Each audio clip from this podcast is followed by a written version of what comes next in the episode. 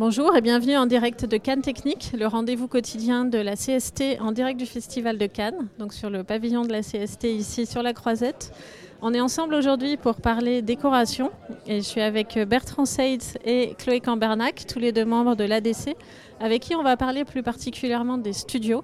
Alors, euh, on a l'impression qu'il y a une évolution aujourd'hui qui va vers de plus en plus de tournages en studio. Quel est votre ressenti? C'est vrai que les coûts de fabrication d'un film euh, ont un petit peu été modifiés. Par exemple, faire un tournage à Paris, ça devient de plus en plus compliqué, à la fois pour tourner en extérieur et pour tourner en intérieur. Donc euh, il y a des alternatives qui se présentent à nous, notamment avec le studio et les VFX et les murs de LED dans lesquels on va pouvoir travailler peut-être tous ensemble. Je ne sais pas si mon, micro fonctionne bien. Euh, il y a aussi cette loi qui est relative au gaspillage et à l'économie circulaire qui va être mise en place en 2023, fin 2023, sur laquelle il faut aussi réfléchir. Le studio aujourd'hui on ne maîtrise pas encore complètement les coûts, l'impact carbone du décor d'une manière générale, le studio serait par exemple l'endroit idéal où on pourrait quantifier à la fois le coût et le temps que ça prend à, être mis en œuvre. Donc là aussi, ce serait quelque chose d'assez fabuleux. Et puis, le studio aujourd'hui peut être utilisé tout ou partie, c'est-à-dire euh, plutôt dans l'idée euh, où on pourrait utiliser par exemple que les bureaux, ou, bien des, loueurs, ou bien des endroits de, parking. On n'est pas obligé d'utiliser les plateaux aujourd'hui pour faire vivre les studios. On peut aussi imaginer quelque chose qui serait de l'ordre d'une base film, où par exemple on pourrait tourner des extérieurs naturels dans une région, euh, tourner des, des, backlots aussi, ce qu'on appelle des backlots qui sont des extérieurs, on, va on va recréer des extérieurs dans lesquels on ne peut pas tourner. Et voilà, ça aussi, ça peut être, c'est les enjeux des studios de demain aussi, des bases films. Et du coup, ce serait d'être un peu une une, tout un écosystème autour de, du moment de captation, mais qui englobe euh, d'autres étapes de la production?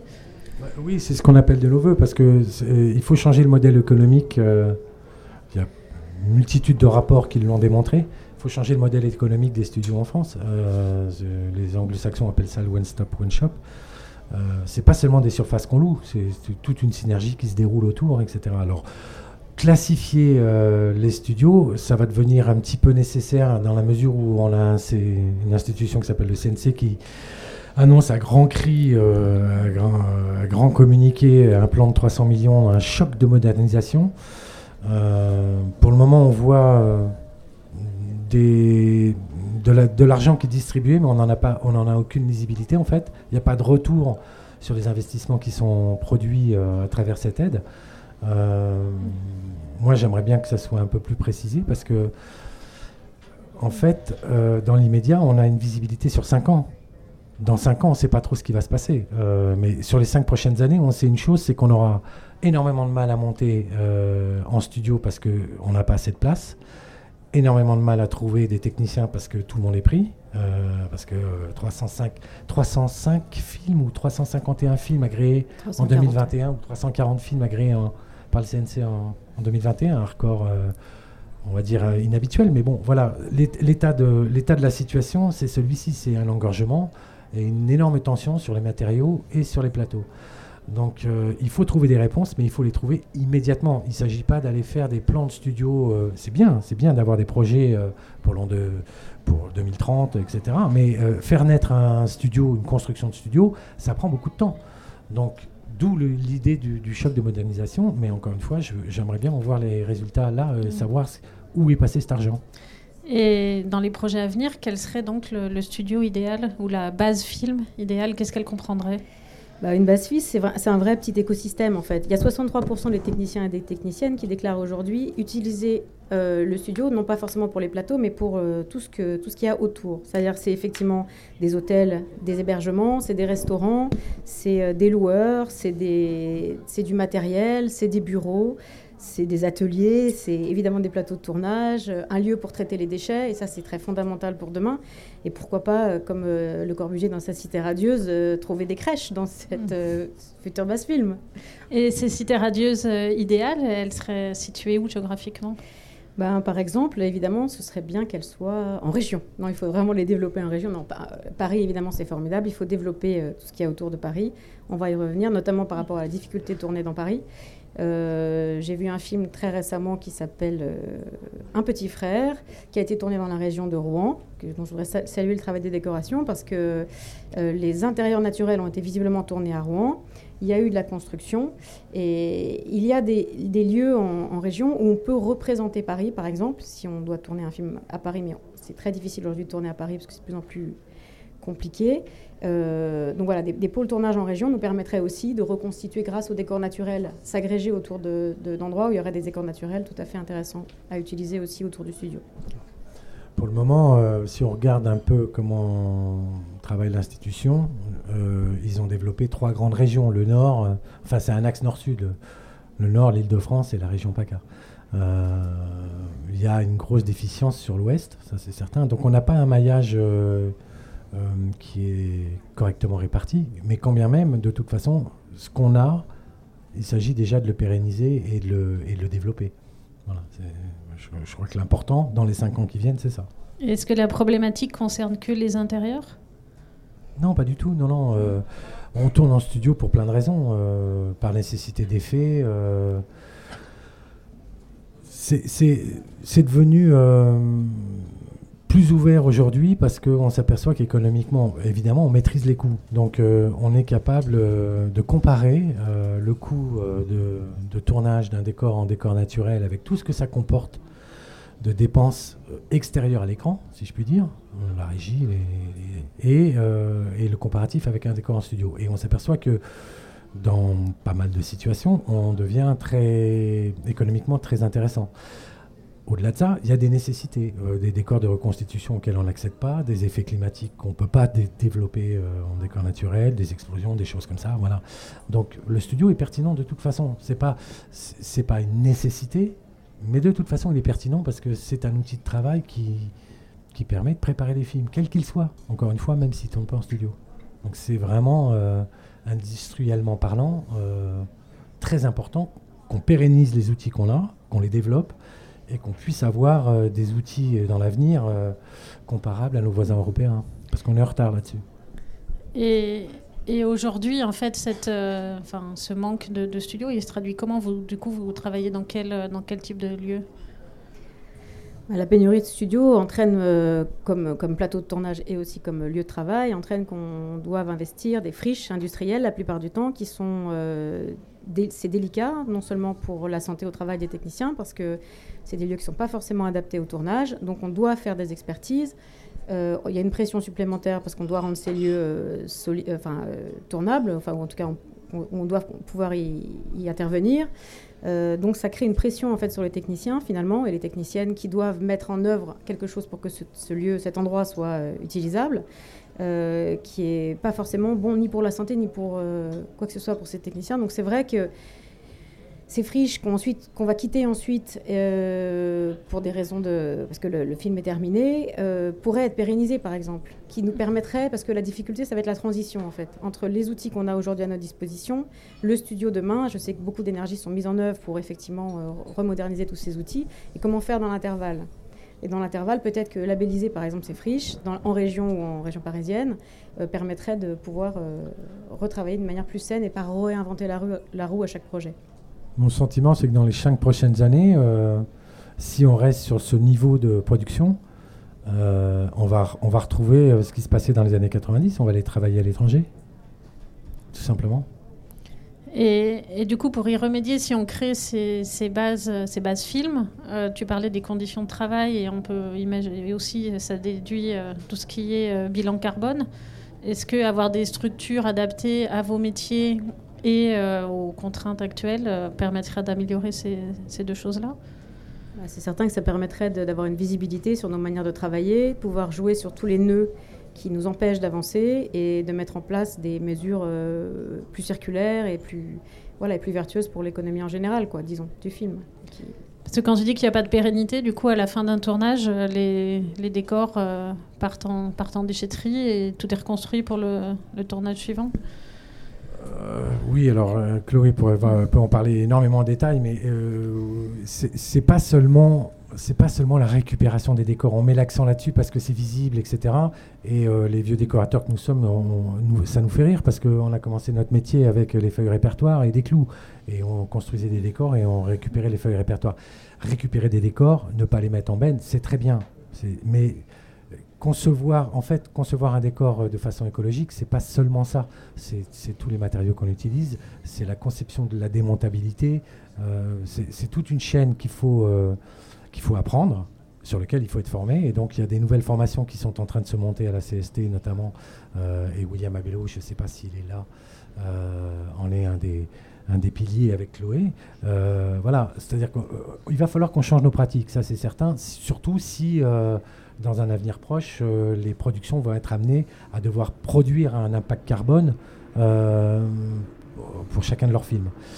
Euh, donc ça, c'est une, nouvelle, un nouvel argument qui, amène le fait, qui amène à dire que travailler en studio tous ensemble sur un même lieu, bah, bien évidemment, c'est assez simple à comprendre. si on se déplace pas, déjà, bah, c'est plus simple pour le carbone, c'est quand même mieux. Voilà. Mais voilà. Oui, moi je voudrais parler du collectif EcoDeco, donc, euh, qui existe depuis deux ans et qui travaille vraiment activement euh, aujourd'hui au sein d'EcoProd pour, euh, en gros, mettre en place des pratiques d'économie circulaire dans le décor. C'est-à-dire on a été partenaire fondateur de la ressourcerie du cinéma, qui est aujourd'hui un, pilier justement du réemploi et, un lieu où on peut expérimenter des nouvelles pratiques. Euh, ces nouveaux matériaux, ces mises en œuvre de nouvelles pratiques, aujourd'hui on les, on, les, réalise de manière presque quasi expérimentale. Il y a assez peu de productions qui nous aident à mettre en œuvre tout le travail de recherche qu'a fait le collectif. Et ça, je, tiens à dire, ce travail-là, il est assez euh, unique, assez précurseur en Europe. Il y a assez peu de pays en Europe qui en sont au niveau Là, on en est d'études de matériaux, de réinvention des nouvelles méthodes de des anciennes nouvelles méthodes, des anciennes pardon, méthodes de travail, de réflexion de tri des déchets, comment retravailler les, feuilles de décor, les stocker proprement, ne pas perdre de l'espace, etc. Euh, toute cette problématique-là, euh, voilà, le, studio nous permettrait de la quantifier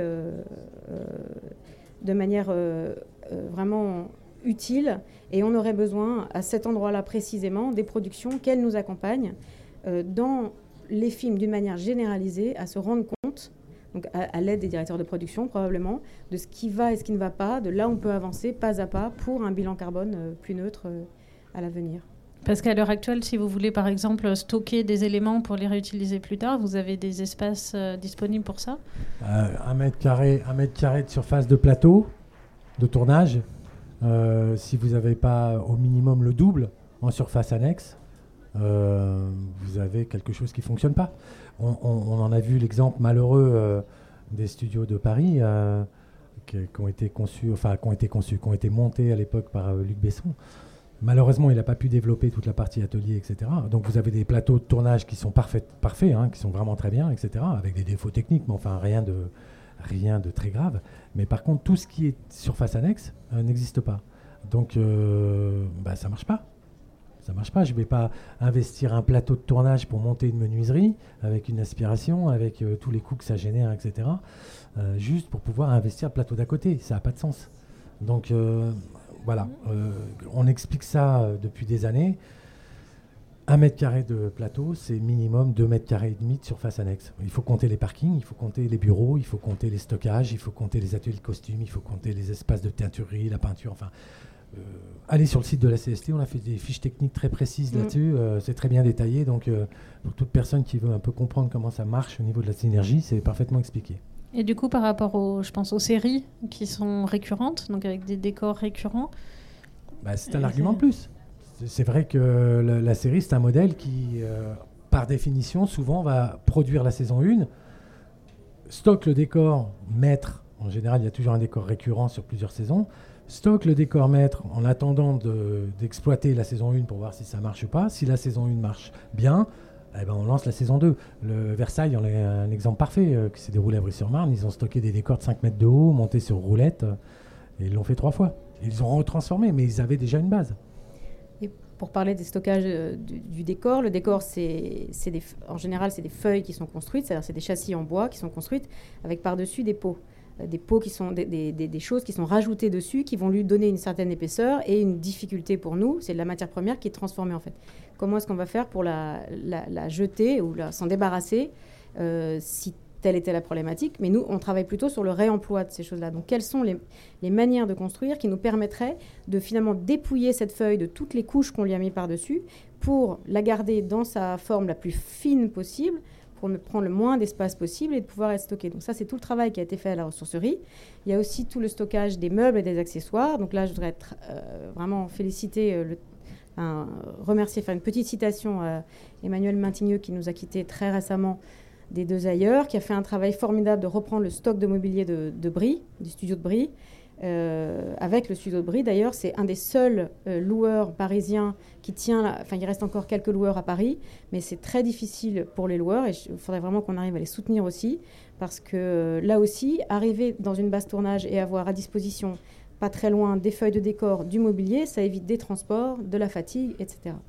Il est clair qu'il faudrait qu'ils comprennent sur l'impact carbone l'importance des loueurs et des stocks de meubles et accessoires. Quand on a perdu Locatema, qui était un spécialiste des années 60-70, le jour où on l'a perdu, ça a été, dit, ça a été revendu euh, à la bougie euh, avec une armée de, d'antiquaires, etc., qui se sont jetés sur ce stock.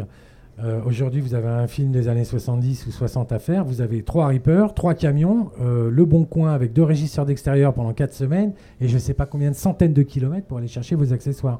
Donc là, l'impact carbone pour l'accessoire, il pèse lourd. Je comprends pas. Je comprends pas qu'on ne comprenne pas ça et je comprends pas qu'on. c'est une interaction directe avec les, les coûts les coûts de fabrication, parce que les devis déco sur les films d'époque, bah forcément, ils grimpent, hein, c'est mécanique. Hein. À partir du moment où vous engagez des gens pendant plusieurs semaines pour aller chercher les accessoires, alors que vous les aviez sur un seul lieu, euh, bah, mécaniquement, ça grimpe. Et par rapport au coût, justement, est-ce que c'est plus cher de tourner en studio? Non, pas nécessairement. Non, non. Plus maintenant. Il faut vraiment le comprendre, ça.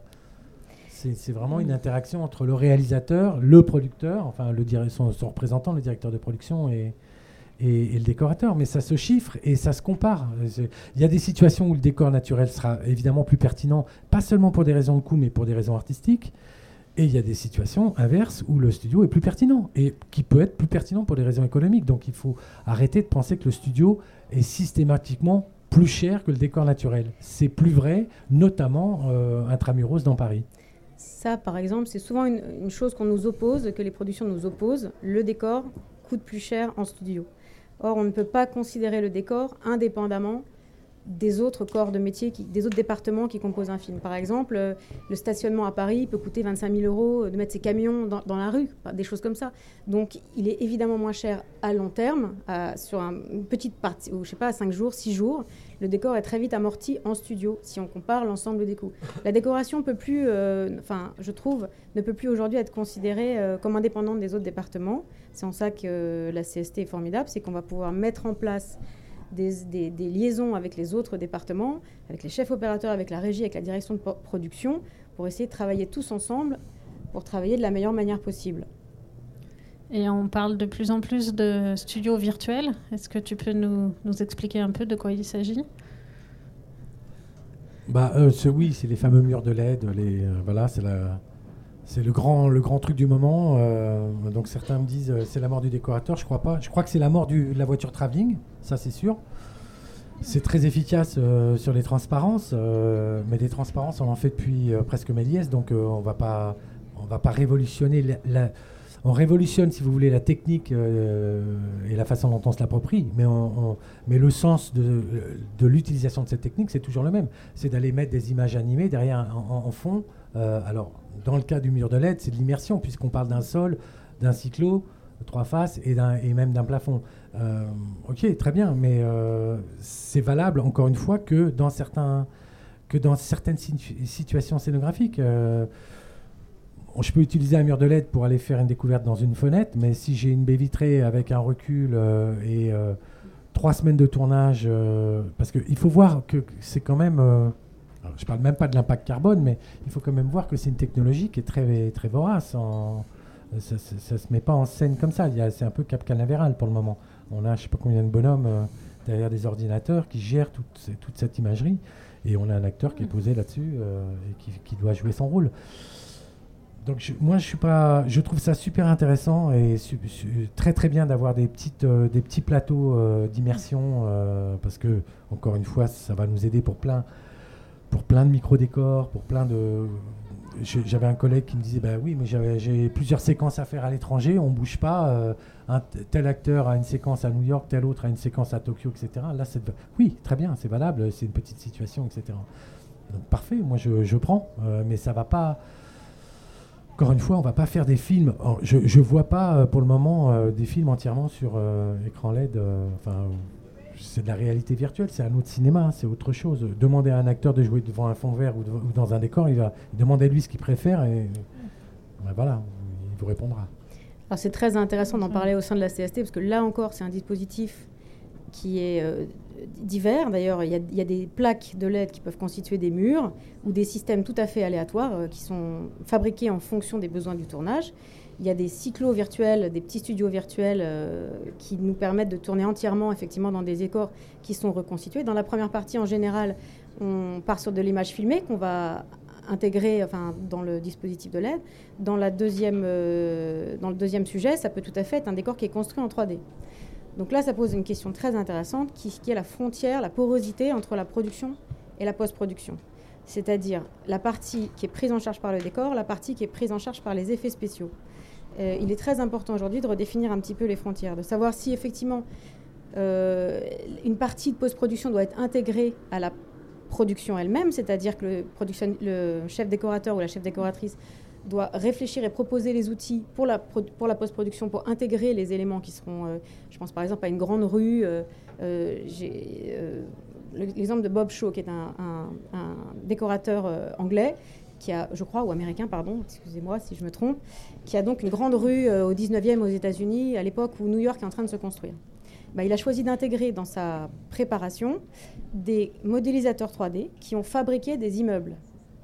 Des immeubles qu'ensuite la post-production a, réorganisé, a réarchitecturé, mais ces immeubles-là avaient été fabriqués en production par, par l'équipe déco. C'est-à-dire il y a un contrôle sur l'artistique qui est différent de, euh, voilà, de redonner à la post-production des dossiers Dropbox, etc., dont ils ne savent que faire et ne savent pas comment l'utiliser. Et on se retrouve ensuite dans une... Donc c'est important qu'on repense aujourd'hui les lignes. Est-ce que des décorateurs interviennent après en post-production ou est-ce qu'on intègre la post-production au début du processus de la création? Là, encore une fois, le studio serait assez formidable. Euh, un formidable outil pour... Voilà, le studio de demain euh, nous permettrait de faire ça. Est-ce que vos métiers évoluent déjà, le fait de ces nouvelles technologies? Oui, j'ai commencé avec de la pellicule et du papier millimétré, donc oui, ça évolue, ça, évolue tout le temps. Quel bonheur. Euh, voilà. donc euh, après, les, les recettes sont quand même un peu toujours les mêmes.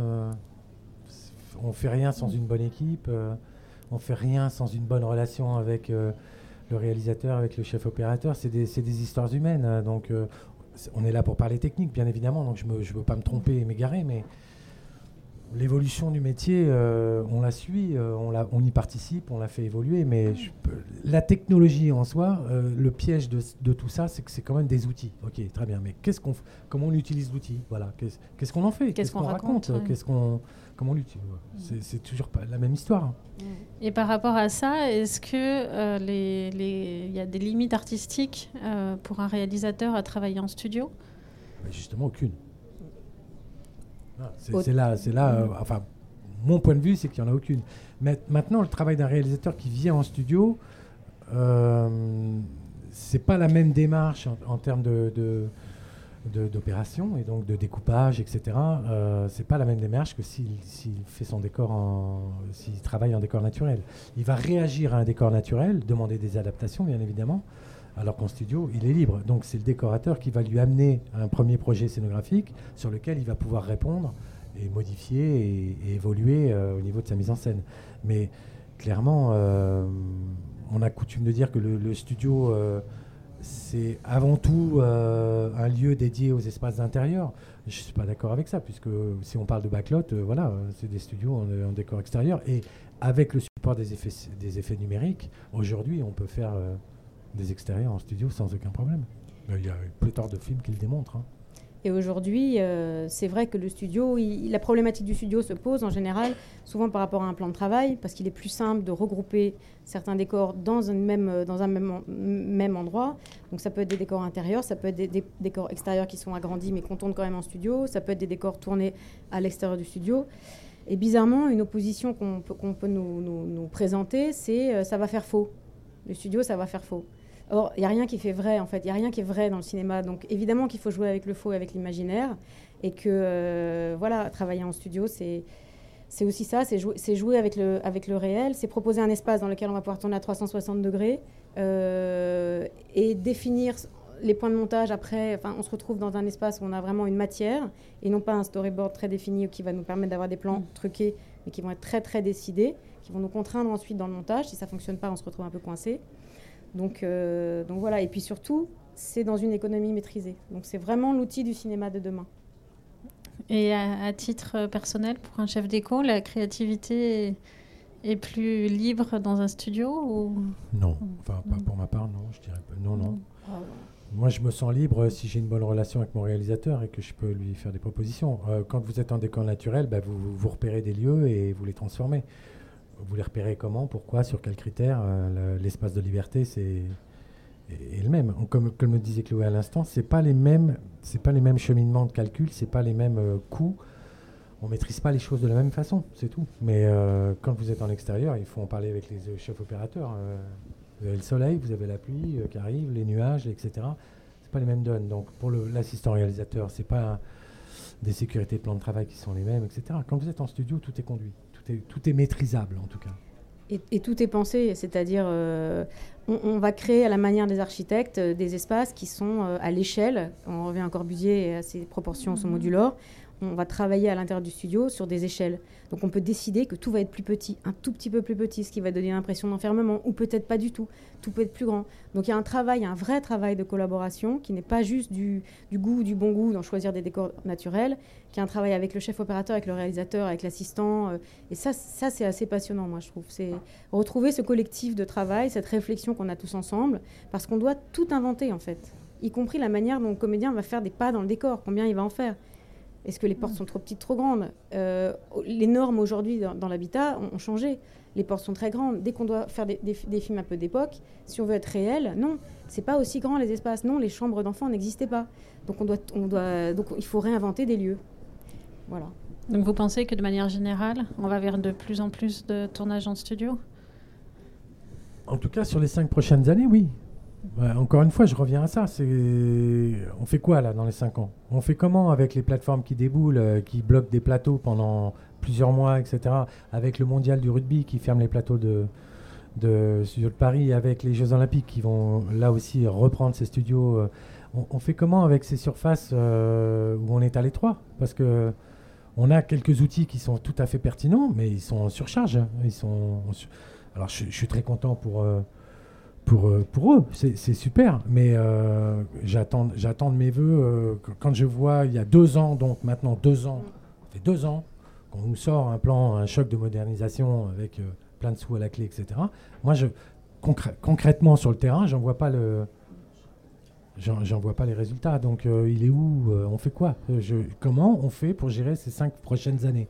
Franchement, la situation elle est urgente parce mm. que euh, on va on va pleurer, on va retourner en Roumanie, en Prague et à Tchéquie pour aller faire nos films en studio alors qu'on a un agrément qui est à notre avantage. Je comprends pas. C'est on s'y prend un petit peu tardivement quand mm. même. Il y a un énorme stress sur les techniciens et techniciennes, il y a un énorme stress sur les fournisseurs, il y a un énorme stress sur les studios.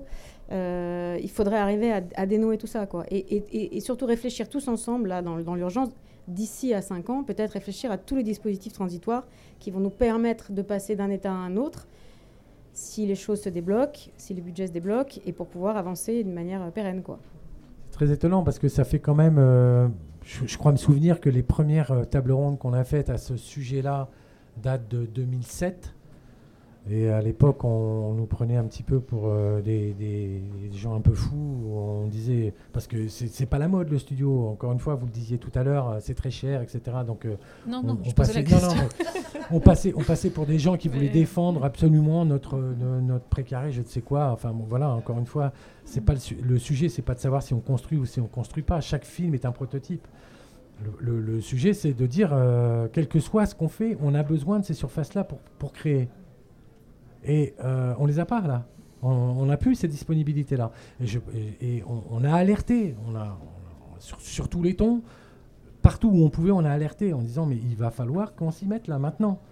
Ça, et ça va avec la formation. On n'en a pas encore parlé, mais ça va avec la formation. Parce que là, on a une pénurie de surface et une pénurie de talent. Monter une équipe compétente aujourd'hui, euh, c'est difficile parce qu'on n'a plus le personnel suffisant pour répondre à toutes ces productions.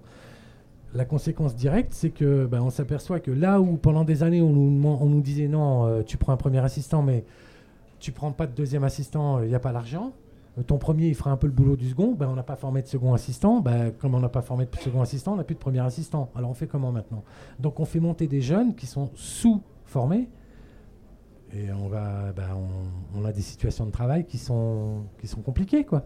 Et quelle serait la solution par rapport à la, nouvelle génération, à la formation? Bah, La formation, il y a, y a, les outils pour faire la formation technique, euh, pardon, théorique. Il y a les écoles, tout ça, tout ça est présent. Euh, voilà. Mais euh, c'est une formation théorique. La, formation pratique, elle est indispensable. Vous faites votre école, vous faites votre, apprentissage théorique, et ensuite vous, vous faites votre cheminement au sein de différentes équipes, vous construisez votre réseau et donc il faut être accepté dans les équipes et, donc pour ça, il faut qu'on nous autorise à pouvoir engager des gens à tous les postes. Pour chaque, pour chaque projet, pouvoir former des gens. C'est très important. Ben, j'espère que les, les, messages sont passés. en, tout cas, en, tout cas, je vous remercie. Et on va, on va prendre quelques questions s'il y en a. Est-ce qu'il y a des personnes euh, Oui.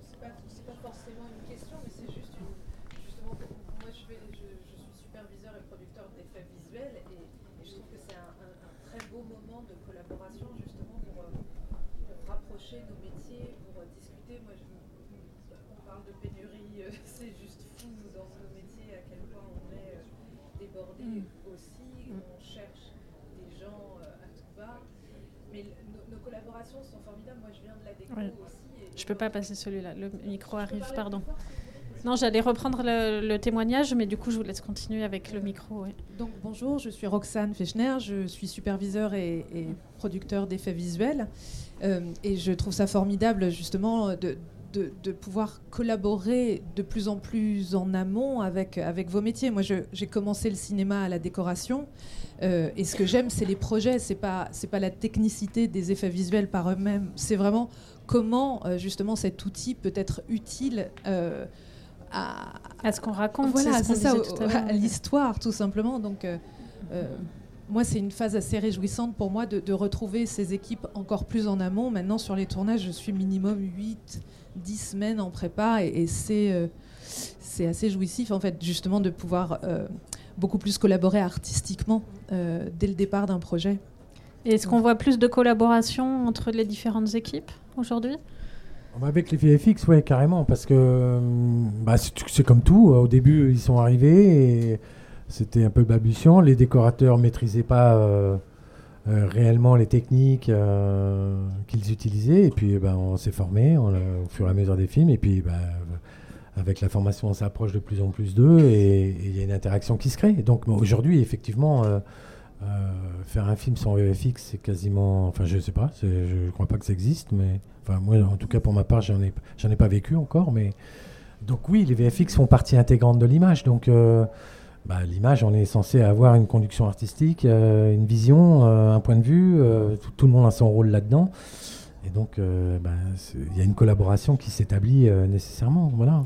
Mais c'est vrai que les, les, les, les, entreprises qui, traitent, qui, qui, font du VFX sont apparues assez récemment, finalement, peut-être une dizaine d'années ou quelque chose comme ça.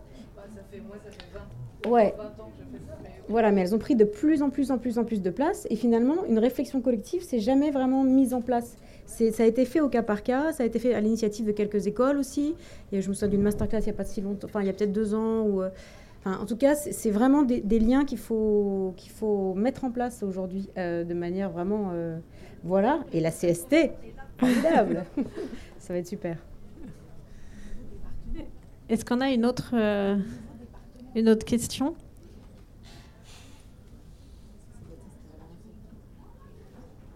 eh ben, Je crois que. Non, vous êtes sûr? Bah, je crois qu'on va vous laisser alors. merci à tous. Bah, merci, beaucoup euh, pour ce sujet passionnant. et nous, on se retrouve demain pour parler euh, montage parole avec euh, Katia Boutin, toujours en direct du Festival de Cannes. Merci beaucoup.